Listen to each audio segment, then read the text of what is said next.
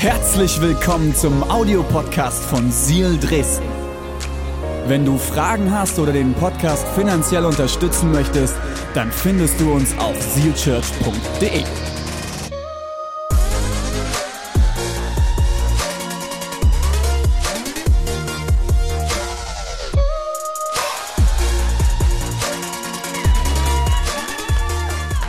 Hey, ähm, dein Zuhause ist der Titel für heute.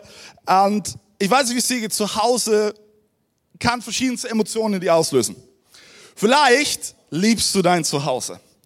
Und du bist so der beste Raumgestalter überhaupt und du liebst den Moment, irgendwie vielleicht nach einem stressigen Arbeitstag endlich nach Hause zu kommen, dich auf dein Sofa zu setzen oder was zu kochen. Und ah, zu Hause ist es so genial, oder? In Radebeul.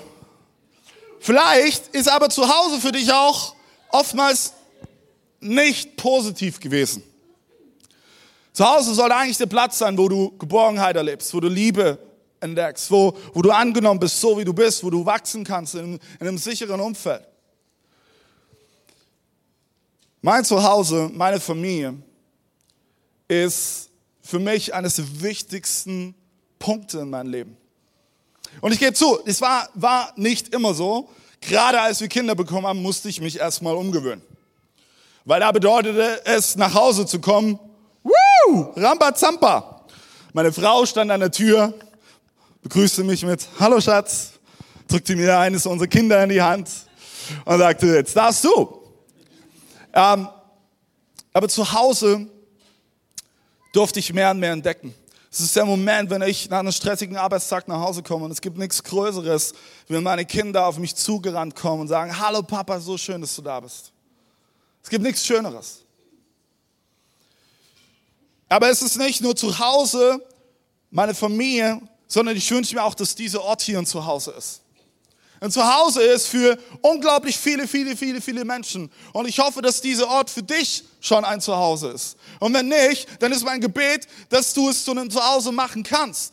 Dass du dich hiermit einpflanzt. Und ich will dir heute zwei Punkte mitgeben, die, glaube ich, für uns als Standort in dieser Season extrem wichtig sind. Und um zu schauen, auch was hat diese Jahresvision, deine Hoffnung Gott, mit uns als Standort zu tun und mit dir zu tun. Seid ihr ready? Punkt eins: Zu Hause wartet die Hoffnung. Zu Hause wartet die Hoffnung. So eine Person, Deborah, hat uns letzte Woche schon ein kleines bisschen Kontext gegeben von den Versen unserer Jahresvision. Und ich will dann ein bisschen tiefer reingehen, weil der Titel dieser Predigt ist zu Hause. Der Kontext des Verses, den wir gerade eben gelesen haben aus Jeremia, ist überhaupt nicht zu Hause. Und ich will dir erklären, warum. Jeremia verkündete diese Botschaft an das Volk Israel und sie waren zu dieser Zeit Sklaven in einem fremden Land. Das heißt, die Message, die wir gerade eben gelesen haben, richtet sich an Sklaven im feindlichen Gebiet. Und da gab es so einige falsche Propheten, die aufgestanden sind und gesagt haben, hey, Volk Israel ist gleich vorbei, müssen nicht mehr lange ausharren, wir werden bald befreit sein. Aber Jeremia hatte eine andere Message. Die Realität sah nämlich so aus, dass Gott sein Volk sagte, dass sie noch 70 Jahre warten müssen. Kannst du dir das vorstellen, 70 Jahre warten? Das bedeutet, das müssen wir uns mal vor Augen malen, in dem Moment, wo Jeremia diese Botschaft weitergegeben hat, bedeutete das mit ziemlich hoher Wahrscheinlichkeit, dass Leute, die gerade zu diesem Zeitpunkt vor ihm standen, tot sein würden zu dem Zeitpunkt, wo sie befreit werden würden. Das ist, das ist, das ist krass, 70 Jahre. Das ist, das ist eine bittere Pille. Und Gott setzt noch einen oben drauf, der sagt, hey, 70 Jahre ausharren und ich möchte, dass ihr Frieden mit eurer Stadt macht. Also, wenn ich im Volk Israel gewesen wäre, hätte ich gesagt, sag mal, Gott, willst du mich verarschen? Du, du, du hast uns unser Zuhause genommen, hast uns in ein fremdes Land entführen lassen, schon regelrecht. Das ist nicht unser Zuhause und jetzt sollen wir hier 70 Jahre warten. Und du sagst, wir sollen doch Frieden machen mit den Leuten hier. Lass uns das mal kurz auf der Zunge zu gehen lassen, was das bedeutet. Weil wir lesen da so schnell drüber und ich so, ja, okay, die waren 70 Jahre. Ey, keine Ahnung, was das für eine Spannung bedeutet. Diese Verse, die wir hier gelesen haben von Nehemiah, sind keine Verheißung, dass einfach alles gut wird. Und wir stehen aber in der Gefahr. Das sind so Verse, die kannst du perfekt auf so einen Kaffeebecher draufdrucken, oder? Ich weiß noch, wo wir in Amerika waren, da gibt's so ganz, ganz viele christliche Bücherläden. Oh, da gibt's massenhaft äh, Merchandise-Zeug mit solchen Versen drauf. Irgendwelche nette Büchlein, Kaffeebecher, äh, was auch immer. Das Ding ist, das ist nicht die Botschaft von, hey, vollkommen egal, was ist, alles wird einfach gut. Nee, nee, nee, nee. Das ist eine Verheißung, dass Gott immer noch die Kontrolle hat, selbst wenn die Dinge düster sind. Es ist eine Verheißung, dass Gottes Plan immer noch gut ist, auch wenn du gerade dran zweifelst. Es ist eine Verheißung, dass Gott immer noch die Führung hat, auch wenn du dich gerade hoffnungslos fühlst. Das ist die Message hinter diesen Versen. Und die Israeliten, die haben ihn zu Hause verloren, doch Gott lehrt sie eine ganz, ganz wichtige Lektion. Und ich glaube, das ist eine wichtige Lektion für uns heute hier als Church. Schreibt dir folgenden Satz auf. Zu Hause ist da, wo dein Herz wohnt. Zu Hause ist da, wo dein Herz wohnt. Lass mich dir die Frage stellen heute. Wo ist dein Herz? Ist dein Herz gerade eben bei Gott? Woran hängst du gerade eben dein Herz? Vielleicht hängst du dein Herz gerade an, an irgendeine Beziehung, die vielleicht eigentlich gar keine Perspektive hat. Vielleicht hängst du deine, dein Herz gerade eben an, an irgendeinen Job, der dir vielleicht vorgaukelt, alles Sicherheit zu bringen. Woran hängst du dein Herz? Ist dein Herz hier? In unserem Haus, in Silchitsch, Dresden?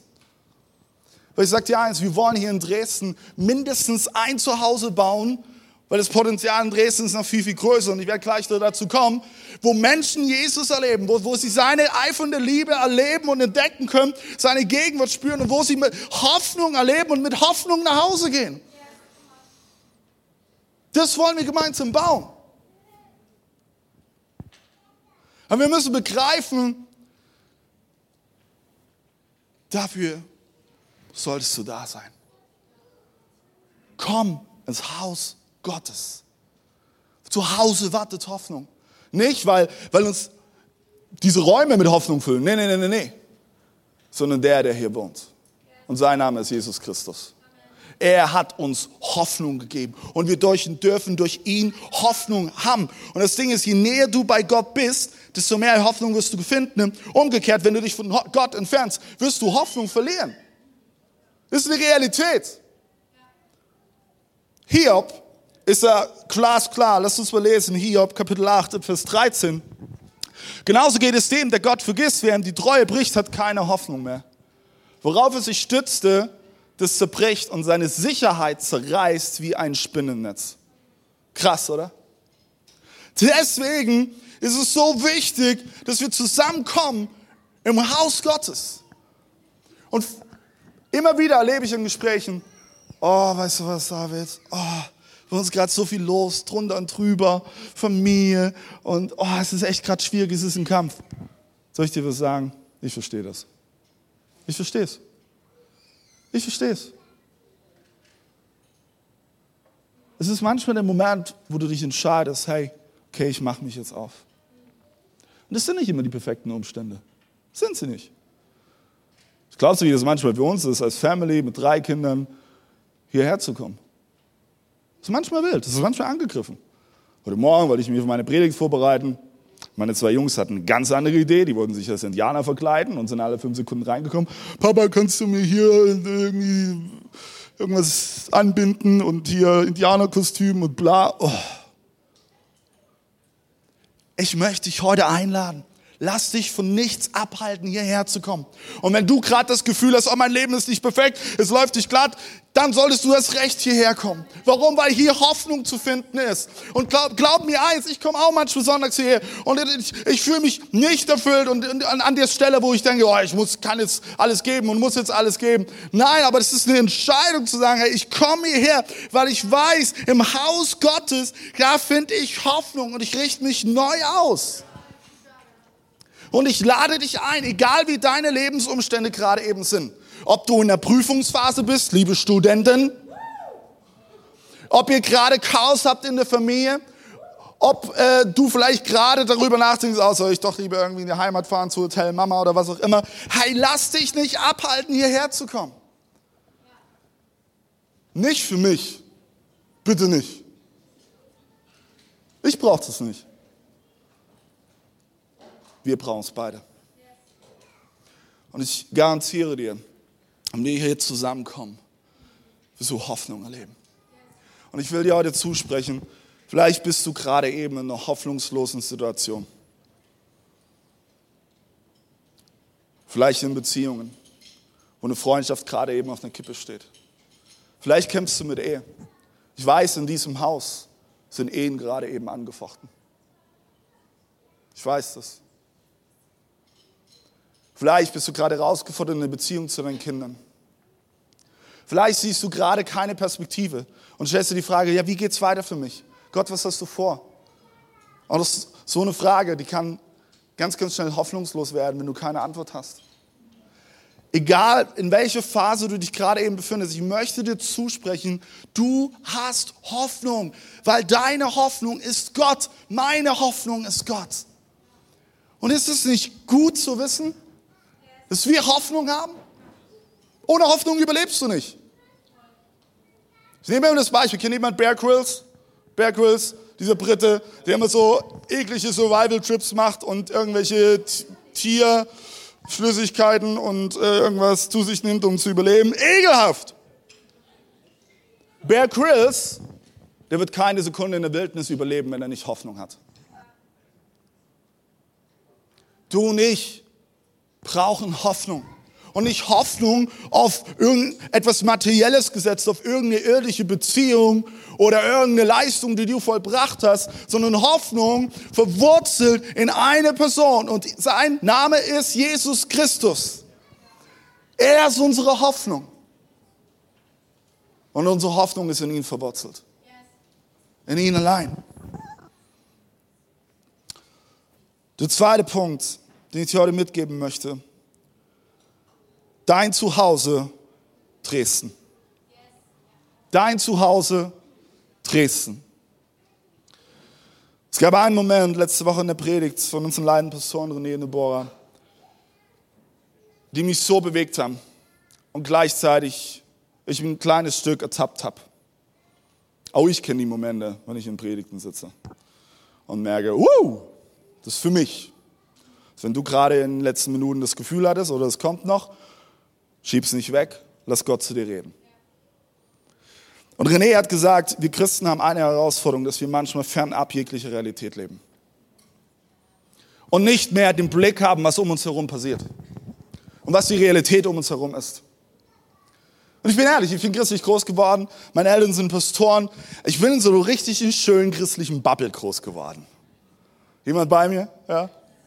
Die christliche Harmonieblase. Alles ist gut. Am besten da so ein paar Bibelverse parat, die ich zur richtigen Stelle zitiere. Der Herr ist mein Hirte, Halleluja.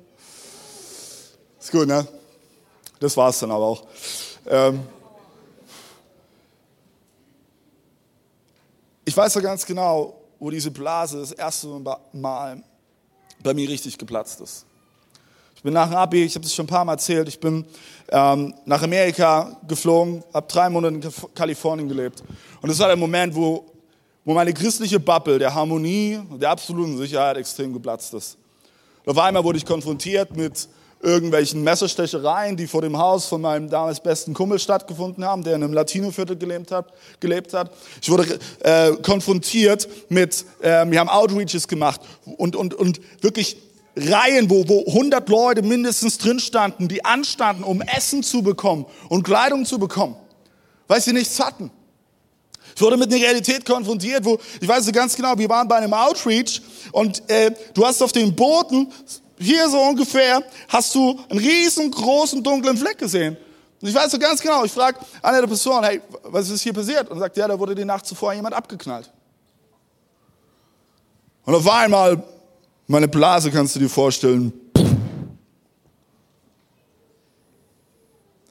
Ich glaube, und das ist das, was René letzte Woche gemeint hat. Es ist so wichtig, dass wir immer mal wieder einen Realitätscheck machen. Was ist eigentlich um uns herum?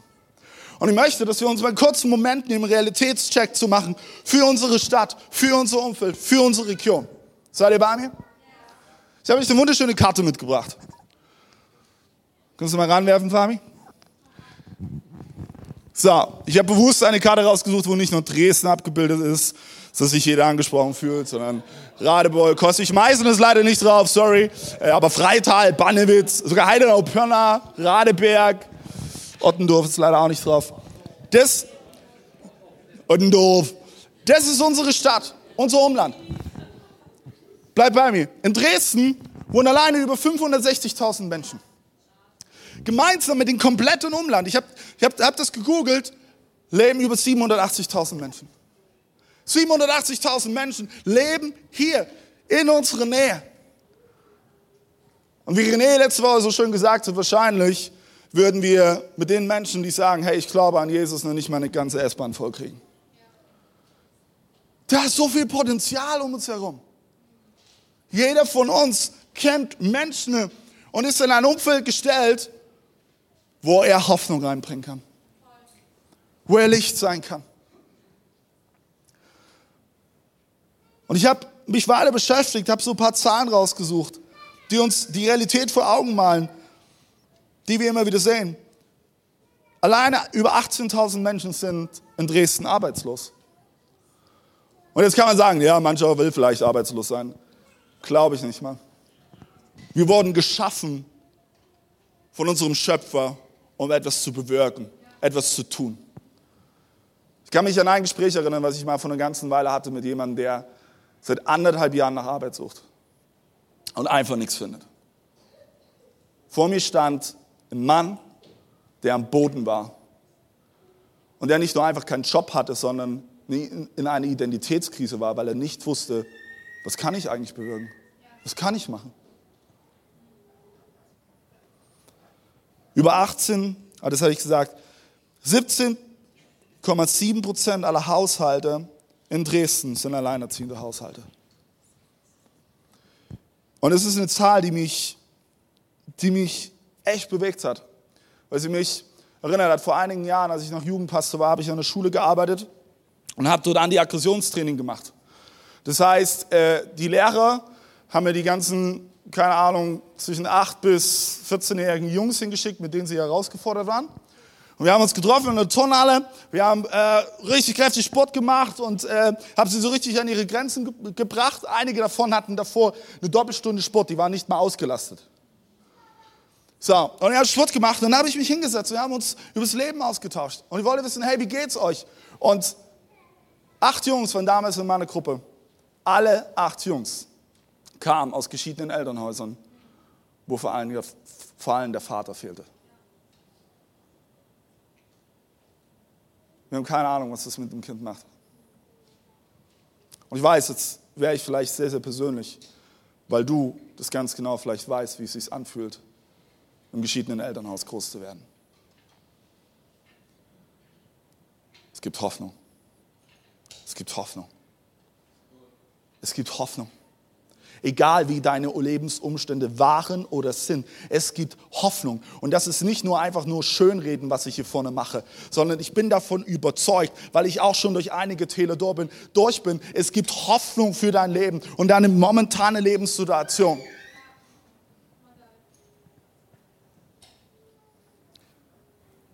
Dann habe ich einige Zeitungsartikel gefunden. Dresden hat anscheinend die höchste Zahl an Prostituierten in ganz Sachsen. Und es, das hat mein Herz so erschüttert, weil ähm, wir machen manchmal so Witze drüber.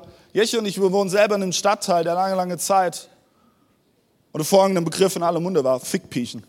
Sorry, wenn ich das so sage, es wurde so genannt. Und bis heute gibt es auf, auf der Straße der Leipziger einige Hausmodelle wo Frauen sich verkaufen für Geld. Die Dresdner Nachricht, Dresdner Neueste Nachrichten schrieben auch zum Beispiel 2018, alle fünf Tage begeht ein Mensch in Dresden Suizid.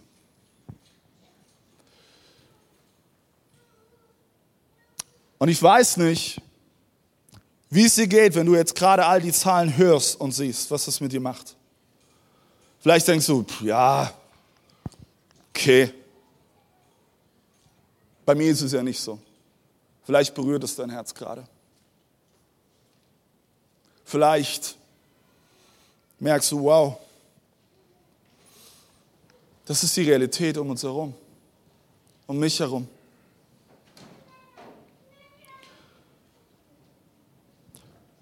Ein paar Verse für unsere Jahresvision.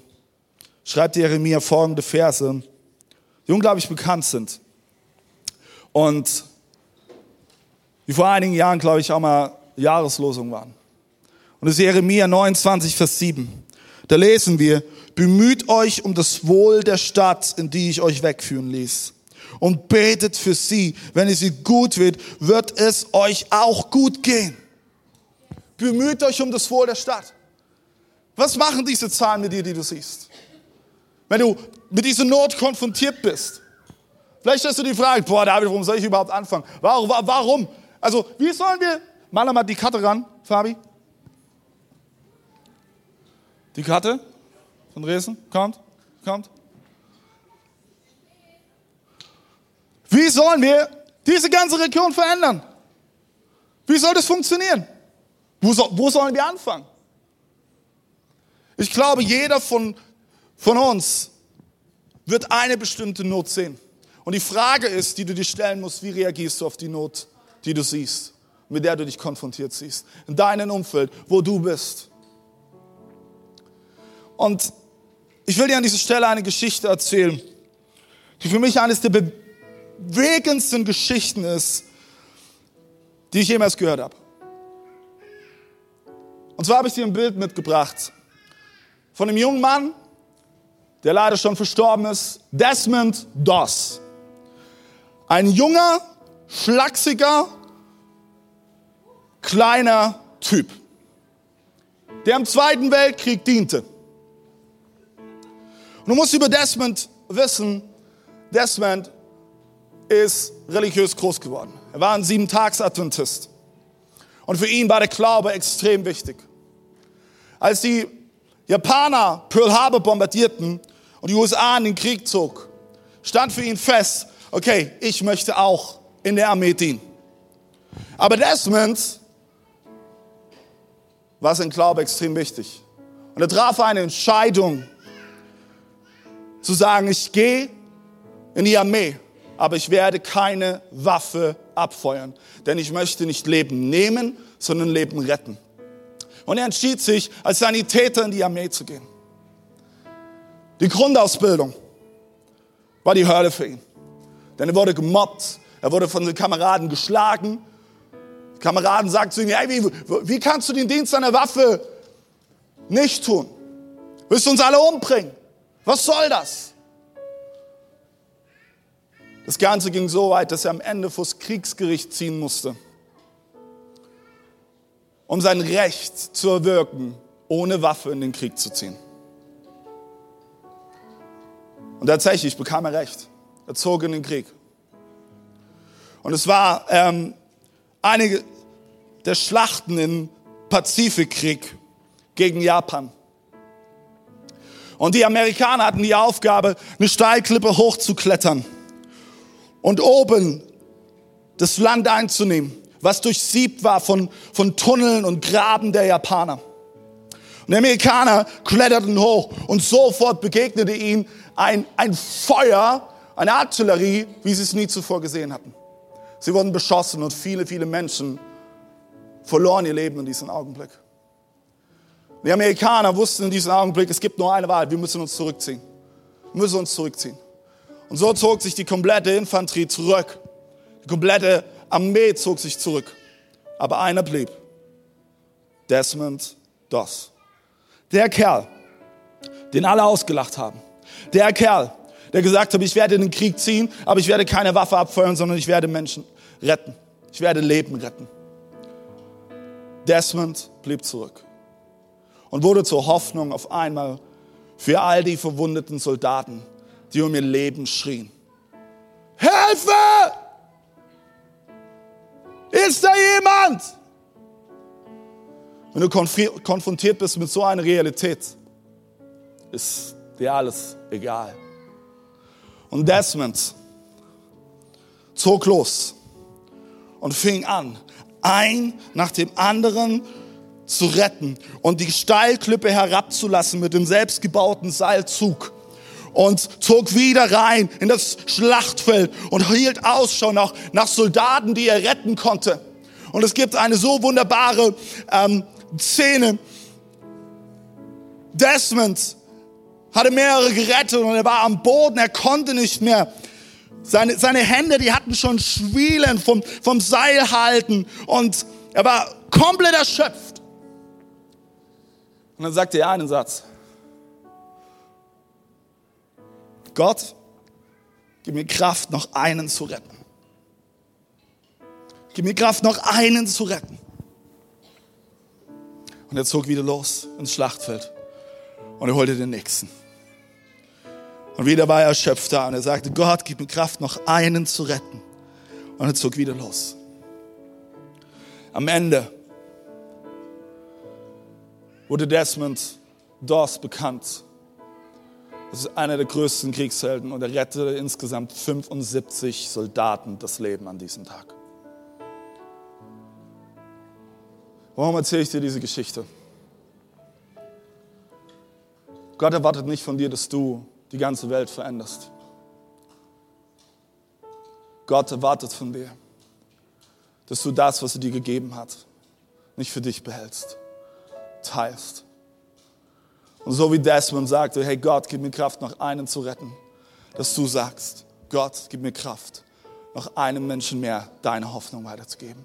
Gott, gib mir Kraft, noch einem Menschen mehr deine Liebe weiterzugeben. Gott, gib mir Kraft, noch einen Menschen mehr von dir zu erzählen. Gott, gib mir die Möglichkeit, noch einen Menschen mehr von deiner Liebe zu erzählen. Gott, gib mir die Möglichkeit, noch einen Menschen mehr deine Perspektive aufzuzeigen. Gott, gib mir die Möglichkeit, noch einen Menschen mehr in meinem Umfeld dich dir näher zu bringen. Einen Menschen mehr. Was würde passieren, wenn jeder von uns sagt, hey, noch einen Menschen mehr. Noch einen Menschen mehr. In Römer Kapitel 15, Vers 13 lesen wir, der Gott, der Hoffnung schenkt, erfülle euch in euren Glauben mit lauter Freude und Frieden. So soll eure Hoffnung über alles Maß hinauswachsen durch die Kraft des Heiligen Geistes. Ich wünsche mir, dass wir hier an diesem Ort die Kraft des Heiligen Geistes erleben, Leute.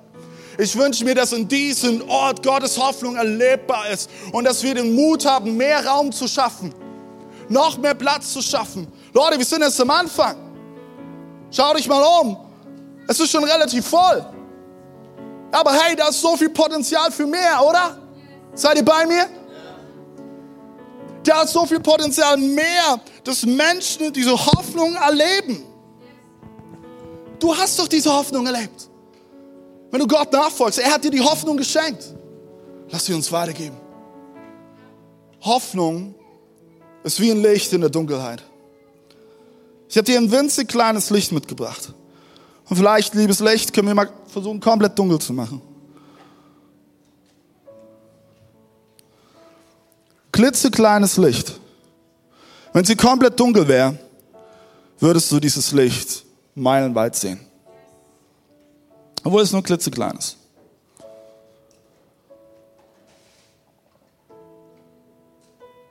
Hoffnung ist wie Licht in der Dunkelheit. Wenn du dich entscheidest, dein Licht leuchten zu lassen. Danke, Fabi, sehr aufmerksam. Wenn du dich entscheidest, dein Licht leuchten zu lassen, wirst du merken, dass Hoffnung Raum nimmt in deinem Umfeld. Den Ort, wo Gott dich hingestellt hat. Es ist wie mit einem Leuchtturm. Leuchttürme sind leider nicht mehr so wichtig wie noch vor über 100 Jahren, weil GPS mittlerweile erfunden wurde. Aber bis heute sind sie trotzdem nicht wegzudenken. Weil wenn die Seeleute auf hoher See unterwegs waren nachts und es war stockdunkel und sie wussten nicht, wo die Klippe war, der Leuchtturm zeigte den Weg. Der Leuchtturm zeigte den Weg zum sicheren Hafen. Der Leuchtturm zeigte, wo sie zu Hause finden werden. Lass mich dir eine Frage stellen. Bist du bereit, dein Licht leuchten zu lassen, damit Menschen in deinem Umfeld Hoffnung erleben?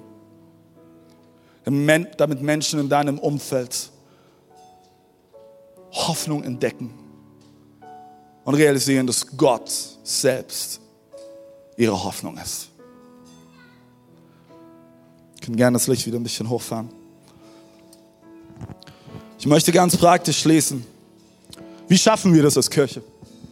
Angefangen mit dir persönlich, dass du sagst, hey, du reagierst auf die Not, die dein Herz erreicht.